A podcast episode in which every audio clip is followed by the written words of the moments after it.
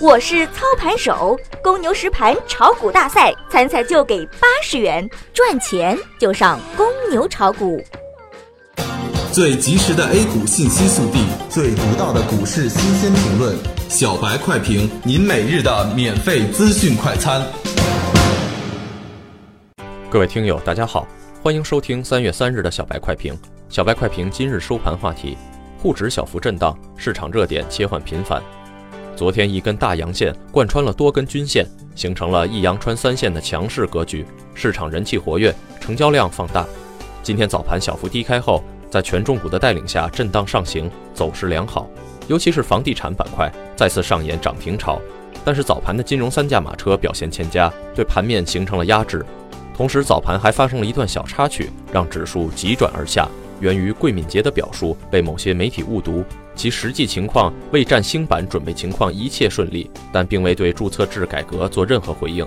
下午延续了早盘的震荡走势，按照今天的走势配合短线指标，说明两会行情阶段市场还将继续的以震荡摸底为主，市场的热点开始向两会方面倾斜，比如供给侧、环保、养老、军工、房地产等等。盘面上热点切换频繁，大资金有出逃迹象。截止下午收盘，沪指报收两千八百五十九点七六点，微涨十点零八点，涨幅百分之零点三五。既然预期两会行情期间市场是震荡向上的，那么市场的风险就不会太大。鉴于热点的持续性不强，因此操作上以稳健为主，半仓以下仓位为好。遇到压力时要适当的做高抛低吸，毕竟大的经济环境还没有改变。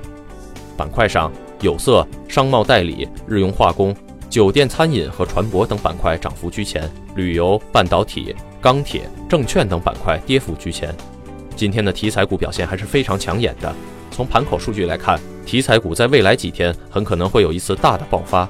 下午的盘面有个细节需要注意，虽然是震荡，但是银行股确实崛起了。银行股作为权重，对于指数贡献很大。大盘收盘只是上涨十个点，说明其他股在下跌。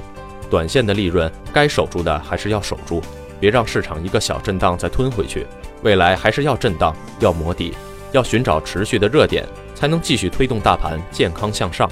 感谢收听小白快评，本栏目由公牛财富出品，优美动听录制。明天同一时间，欢迎您继续收听。